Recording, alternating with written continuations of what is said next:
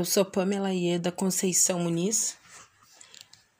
Eu costumo dizer que eu uh, biologicamente vim a esse mundo em 5 de setembro de 1986, quando a minha mãe deu a luz a mim. Mas antes disso, meu orixá Ori, Obanixakaô Kaô Cabecilha Xangô, o orixá dono da minha vida já forjava a minha estrutura, o meu, meu modo de pensar, o meu jeito de ser. Um, eu nasci Pamela Ieda Conceição Muniz, né, o nome que eu recebi, o meu nome de batismo, como a gente costuma dizer. Porém, em 9 de maio de 2018, eu deitei para o meu orixá, né? Então eu deixei a minha vida antiga e eu renasci na minha nova vida, a vida consagrada ao orixá. E quando eu deitei, uh, a minha feitura me transformou em Pamela de Aganjou Milunã, que é o nome que recebe o orixá que guarnece a minha vida. Eu tenho 35 anos, né? E esses 35 vividos assim com muita alegria, né? Muita muita felicidade muitos desafios, sem dúvida, né? Porque os desafios moldam a, a nossa personalidade, né? Nós seremos pessoas mais para frente, mais altruístas, né? Mais batalhadoras, uh, se nós conseguirmos, uh, nos momentos adequados, uh, enfrentarmos as, as dificuldades, os desafios, enfim, que a vida vai nos apresentando, nos impondo em algumas situações. Para quem não me conhece pessoalmente, eu sou uma mulher negra, de cabelo crespo, curto, né? Uh, meu tom de pele é de médio a escuro e os meus traços negroides não são tão expressivos quanto eu desejava que fosse. Uh, mas ainda assim uh, eu me identifico e também sou vista pelas outras pessoas como uma mulher negra. Eu trajo uma, uma veste um, mais tradicional africana, né? Inclusive uma estampa que, é com, que tem as cores uh, cores claras, cores mais escuras, né? Amarelo, verde, azul. E também um, um turbante, né? Que para a gente, na vivência do axé, né, dentro dos cultos de, de matriz africana, nós chamamos de ojá, né, o pano de cabeça é ojá. E a família religiosa da qual eu faço parte hoje em dia usa branco, né, em, em, em reverência, em saudação ao orixá Oxalá. Oxalá, que é o orixá ancestral da, da minha família religiosa. Então, é o orixá da misericórdia, da benevolência, a quem a gente recorre para esses pedidos. É ele que guarnece a minha família. Então, quando é, nós estamos nos cultos religiosos, nós usamos sempre pano branco na cabeça, cobrindo o nosso ori. A minha, a minha relação com a militância negra, ela surge, é, acho que ainda quando eu era criança, né? Eu venho de uma família onde é, cresci junto com meu pai, com a minha mãe e um irmão que é mais jovem do que eu. A família do meu pai é, é uma família bem grande, né? Meu pai teve, se não me falha a memória, sete tios, né? Mas a mãe dele, a mãe dele, a minha avó, eu não não conheci fisicamente, ela ela faleceu antes até do meu, do, do meu nascimento, uh, mas eu sempre tive com ela muita identidade. E a família do meu pai, uma família negra, uh, que aqui na nossa cidade, né, na cidade de Bagé, uh, era uma família, é, não uma família abastada, né, uh, abastada, abonada, mas uma família com condições razoáveis né, de viver uh, e organizar, enfim, os seus, a sua descendência dentro do, dos parâmetros da época, né? A, a avó do meu pai, a minha bisavó, então, a Dioclésia, ela nasceu em 1920. Criou os filhos, né? Dentro de um contexto cultural da região. Aqui em Bagé nós temos um clube social uh, que é chamado Sociedade Recreativa e Cultural Os Íngaros. Antes uh, da formatação que ele apresenta hoje, né? Um clube extremamente moderno.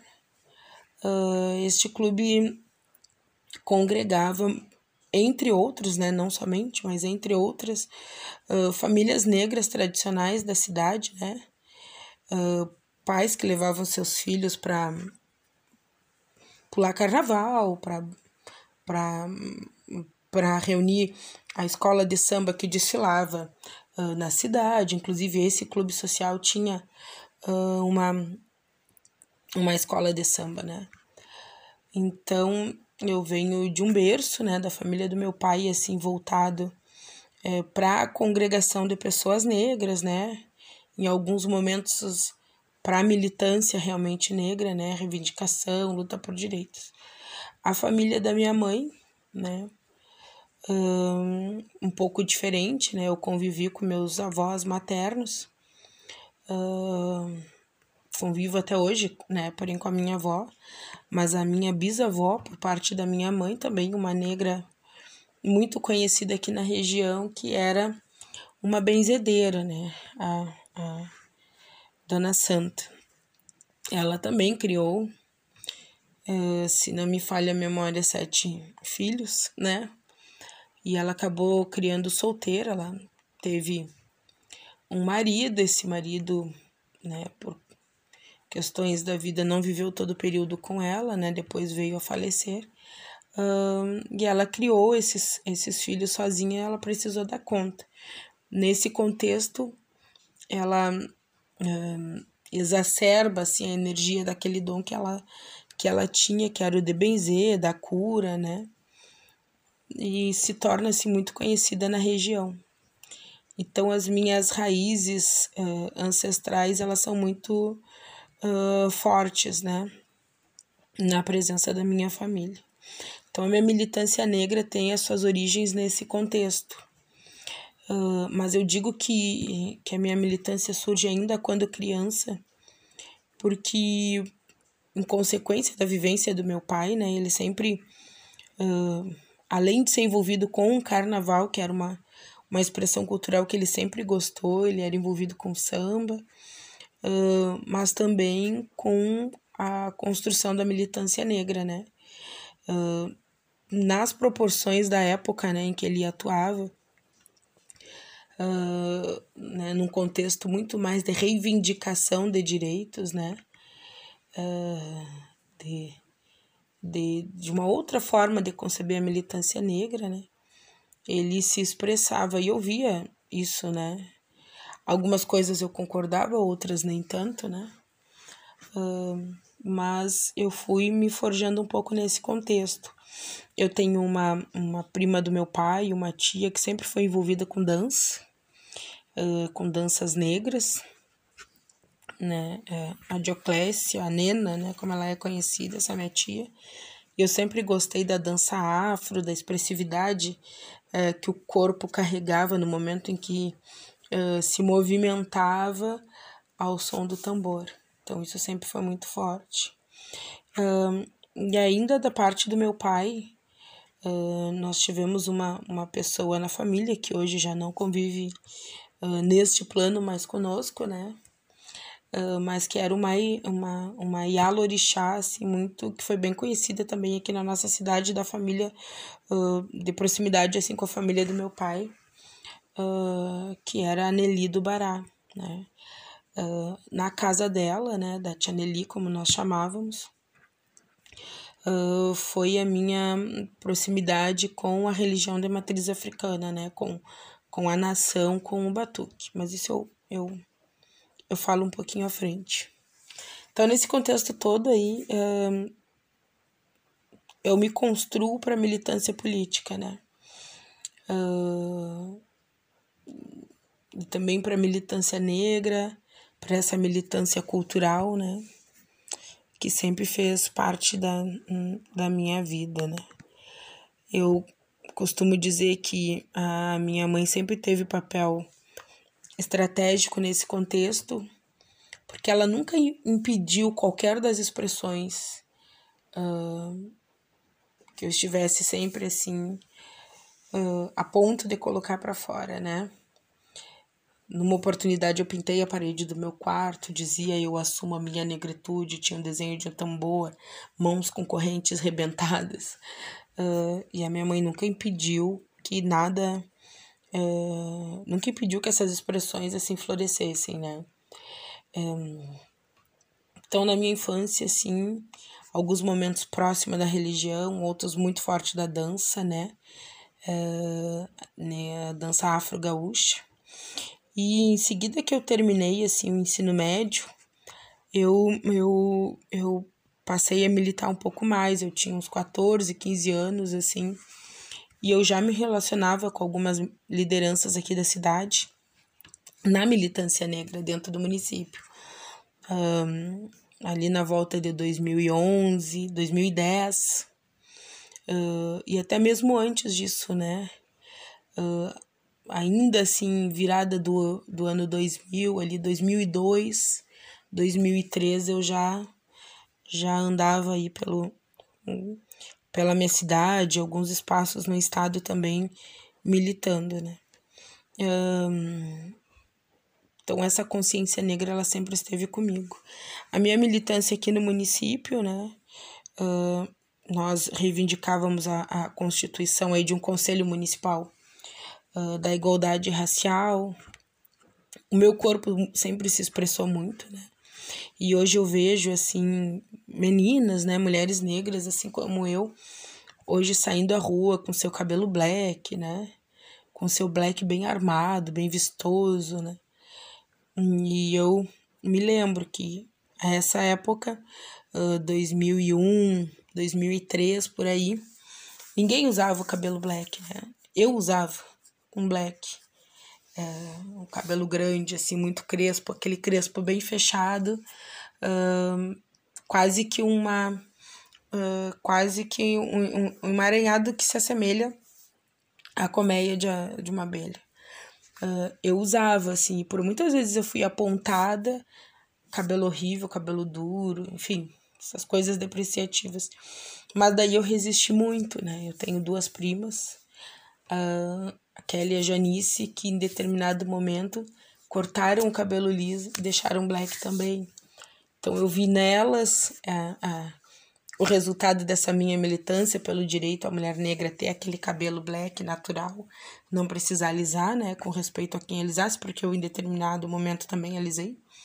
Uh, mas eu vi isso com essas minhas duas primas, depois eu vi isso se reproduzir em outras meninas da cidade. E hoje eu passo assim por elas e tenho vontade de tocar e dizer, sabia? Que hoje tu usa esse cabelo, mas eu já usei um tempo atrás. uh, E aí isso vai uh, alimentando assim esse essa minha vontade de viver a minha negritude a pleno título, né? Quando a gente atua, milita e vê o resultado dessa militância uh, no nosso dia a dia. Então esse é um, um dos elementos assim que eu que eu acho interessante assim da, da minha vivência que eu acho interessante de, de trazer, né? Mas para além disso, quando eu estudei, né, a época da escola, eu estudei num colégio uh, que era particular, mas de caráter público, né? Que foi a Fundação Bradesco. Então, sempre que tinham trabalhos a ser apresentados, o meu tema circulava aí pela temática da negritude, né? Pelo direito, pela reconstrução da história. E isso uh, foi se reproduzindo em diferentes momentos.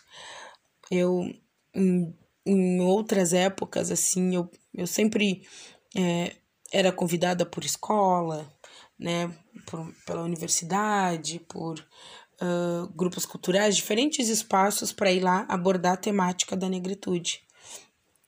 E um tema que eu sempre gostei de, de trazer era sobre uh, a partilha arbitrária da África, né?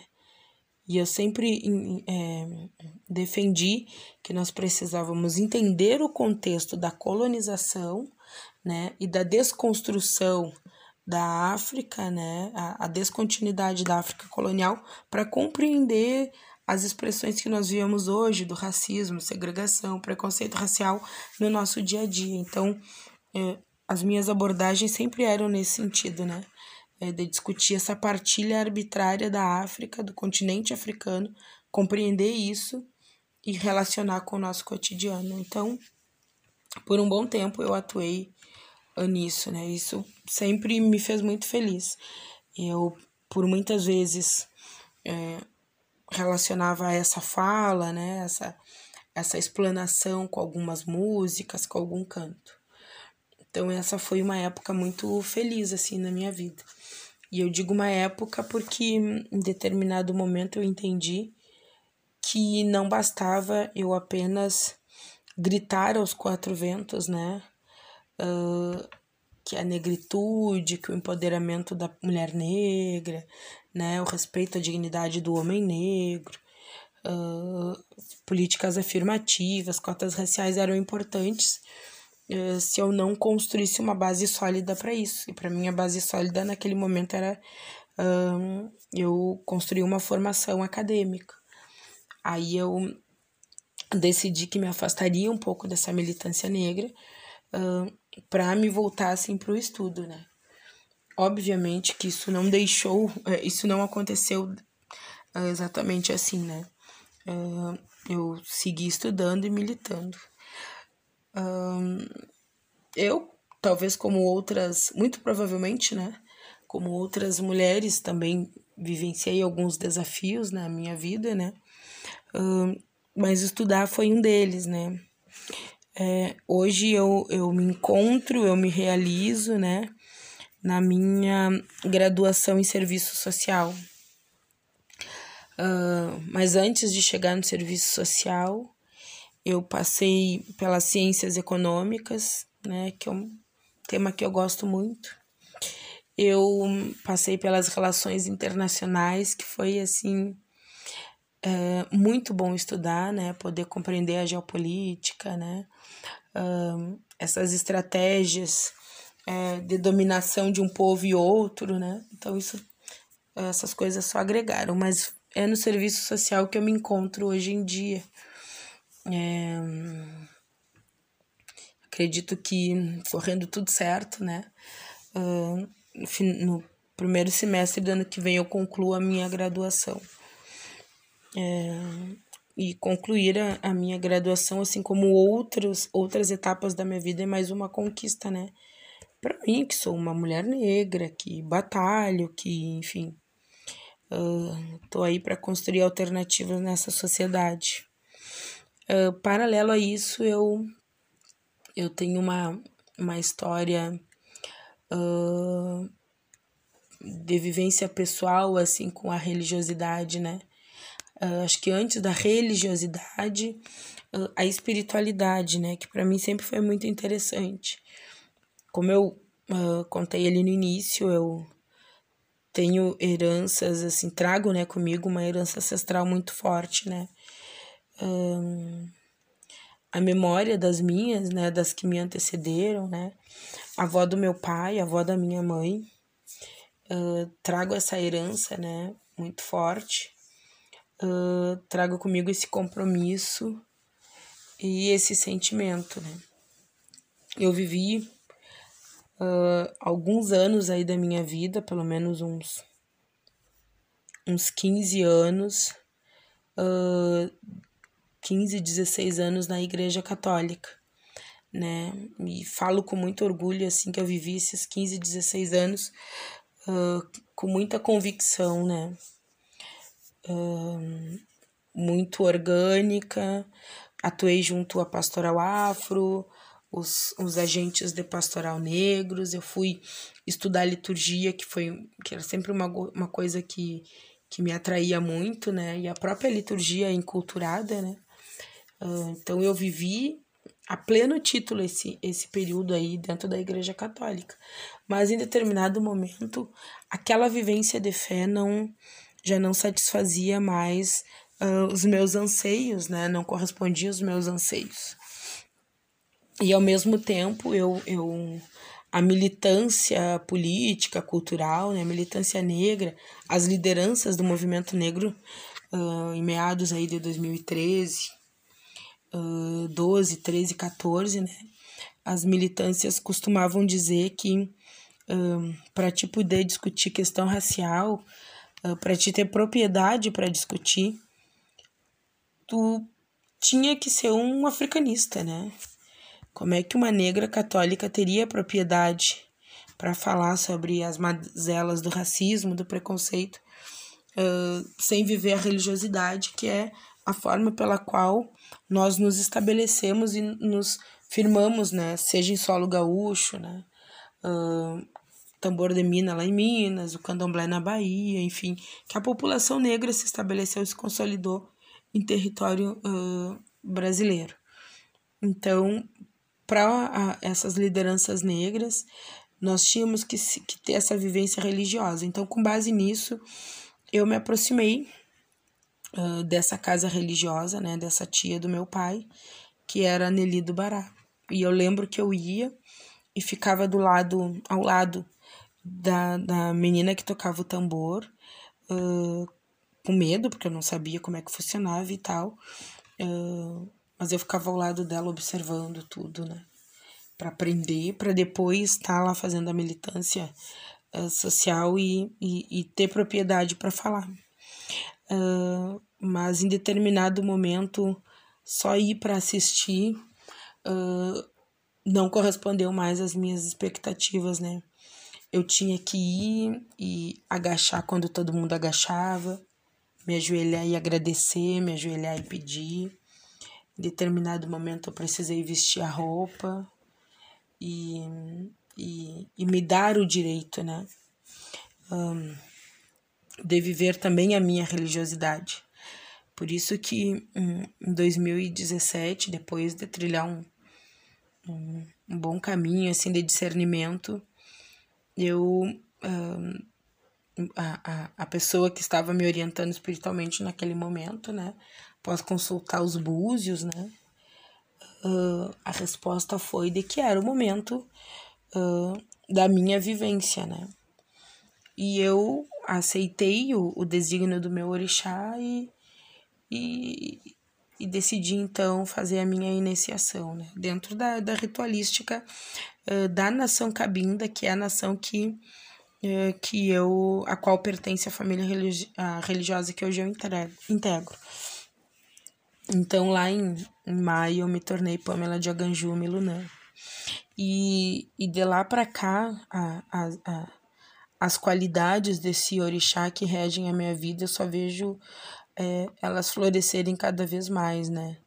Esse, esse meu desejo de justiça, esse meu desejo por igualdade, de uma sociedade melhor para todo mundo, né?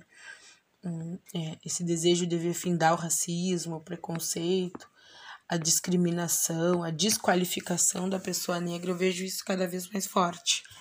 Um, essas são coisas que já, já, já caminhavam comigo, né? Porque Xangô, meu orixá ori, uh, me acompanhou desde a minha da concepção lá na barriga da minha mãe. Foi minha, minha mãe foi um instrumento para que Xangô me desse a vida. Uh, mas ele me acompanhou por todo esse tempo. E eu vejo hoje cada vez mais a expressão dele no meu cotidiano. esse desejo de construir uma sociedade melhor para todas as pessoas, não para mim, né? É, justa para todas as pessoas, não só para mim. Justa para todas as mulheres, para todos os adolescentes, né? eu vejo isso só aflorar.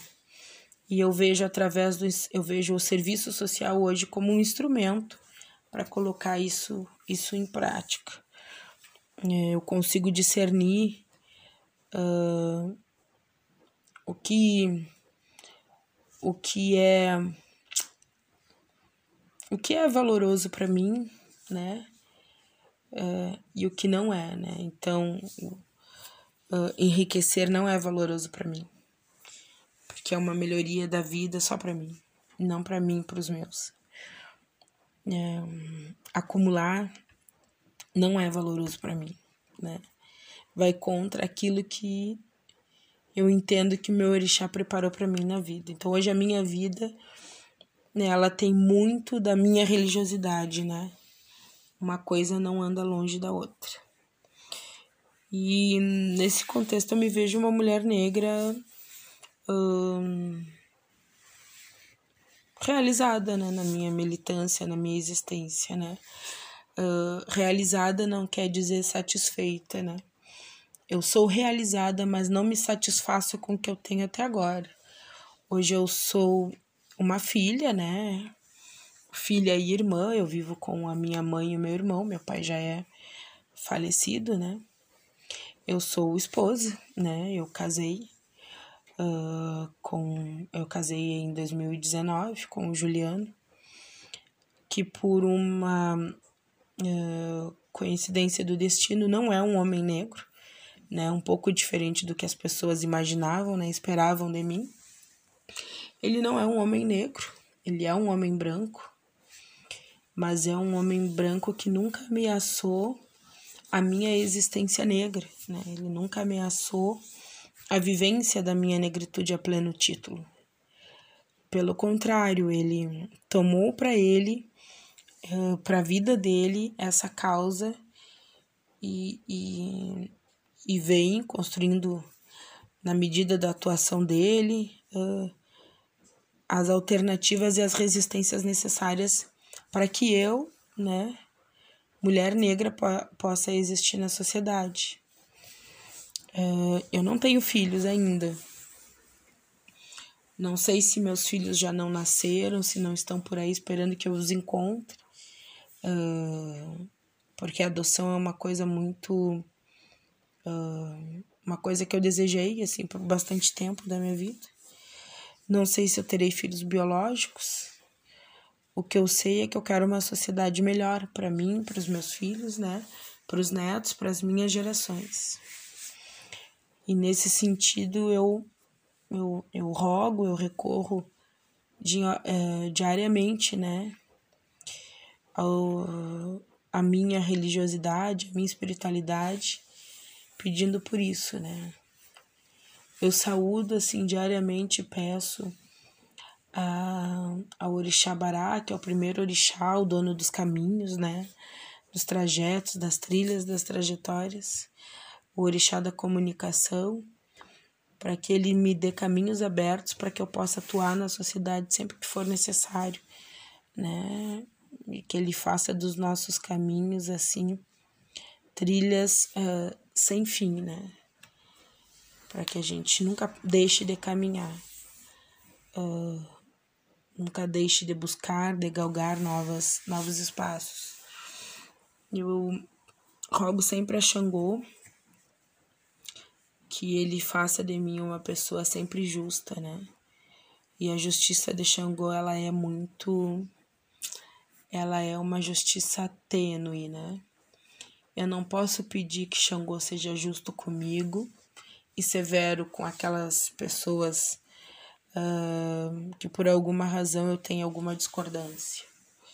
Eu tenho que pedir que Xangô seja justo, porque nem sempre o que eu entendo por justiça vai ser a justiça do meu orixá. Mas eu tenho que pedir que ele seja justo e que se eu estiver errado, que ele seja justo e me ajude a ver onde está o meu erro eu rogo por Oiá, né? Uh, Oiá e Ansan na sua, nas, no seu período mais jovem, né? Para que sopre bons ventos na minha vida. Uh, na minha vida e nos meus, né? E que tudo que for ruim, triste, que Oiá jogue para bem longe. E peço aos orixás da doçura, Oxum, Iemanjá e Oxalá, que nos possibilite uma vida regada a muito amor, muita alegria e muita união para mim, para os meus, para as pessoas com as quais eu me relaciono. E que juntos possamos uh, trilhar os caminhos aí da construção de uma sociedade mais justa, igualitária e plural, principalmente para as mulheres, as mulheres negras, que tanta discriminação e dificuldade sofrem aí na sociedade. E acho que é isso aí. Muito obrigada.